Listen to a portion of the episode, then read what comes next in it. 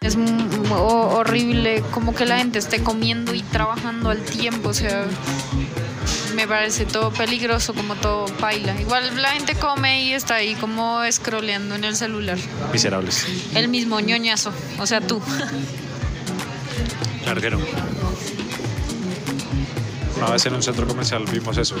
Como nosotros somos unos despachados de primera, estuvimos pues un tiempo largo ahí viviendo y hay unas horas específicas que son como horas laborales que está gente muy play, con mucha plata, así como caminando por ahí con su cara de depresión escondida. Y luego se acaba esa hora y los manes se desaparecen y empieza a llegar la prole, ¿no? Llegan todos los asalariados así desabrochados, desarreglados de su uniforme de trabajo, de su corbata suelta y... Con la baleta. Exacto, entonces sí. Y eh, como que ya es mucha gente, hay como mucha saturación. Y luego más tarde que salen como los colegios y eso es puro chino en, chino en uniforme de colegio y los papás ahí todos mamados aguantándose las peticiones y las mameras de los hijos. Nosotros somos una pequeña parte de la población, pero importante. Y es como el bagazo que siempre está en el centro comercial. Nosotros hacemos parte de esa pequeña población. Por la mañana es muy chévere porque siempre hay viejitos. Entonces, como que no sé por qué, siempre que voy por la mañana en un centro comercial me siento toda contenta porque estoy solo con viejitos. Me parece divertido. Me siento feliz. Nosotros somos una población endémica, estamos en peligro de extinción, ya la gente no tiene tiempo libre para hacer nada. Mm, y había algo en común que es preocupante. Mira que todos hablan de cosas de la oficina. Y entonces no se dan la oportunidad como de cambiar de tema, solo de un cambio de espacio, pero seguir con el mismo estrés de la oficina. O tal vez el almuerzo es la oportunidad de decir lo que no se puede decir en la oficina, pero pues están con los mismos compañeros de trabajo. Yo en algún momento de mi vida sí quise tener un trabajo fijo, como Ay, sí, trabajo de 8 a 5 y me compro cosas y soy útil a la sociedad y bla. Y cuando tuve un trabajo así me deprimí mucho y, y sentí que estaba desperdiciando mi vida.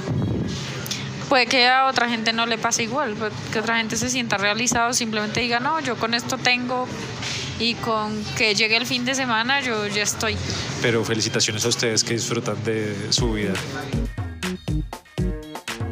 Un poco de independencia y ganar dinero por internet ah, y no como volverse un autómata ahí taca taca taca taca taca taca taca taca taca y no poder salir de ahí también tuve uniforme de trabajo normal y me deprimí mucho creo que de eso es lo que más me deprimió de uno de esos trabajos normales Yo cuando trabajé, estoy trabajando en tiempo como proyeccionista, o sea, de, decir proyeccionista suena raro, pero trabajé, o sea, manejaba los proyectores de 35 milímetros de un cine.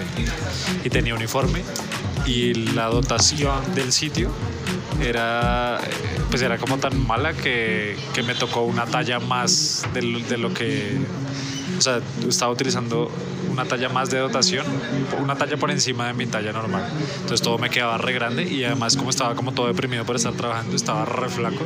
Entonces era muy deprimente. Y además pues obviamente trabajaba yo en la oscuridad, en un quinto piso escondido. La conclusión que recojo de esta parte es que para adelgazar hay que estar triste. No, porque hay gente que se engorda cuando está triste, porque come mucho.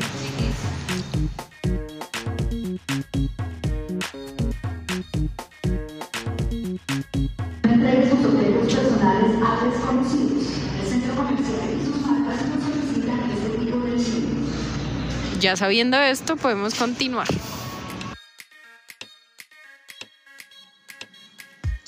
Dormir es muy importante para mí. Siempre ha sido muy importante para mí dormir. Me gusta mucho.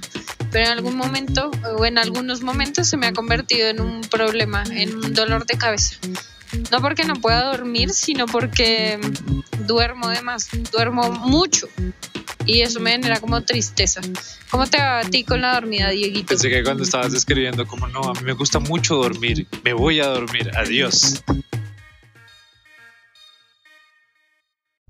Hola, gracias por escuchar el cuarto episodio de Nada que Ver.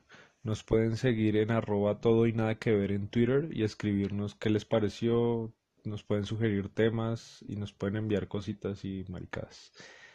Y también nos pueden seguir en Instagram como arroba Adriana no sabe dibujar y, en, y como arroba digo crónico. Gracias.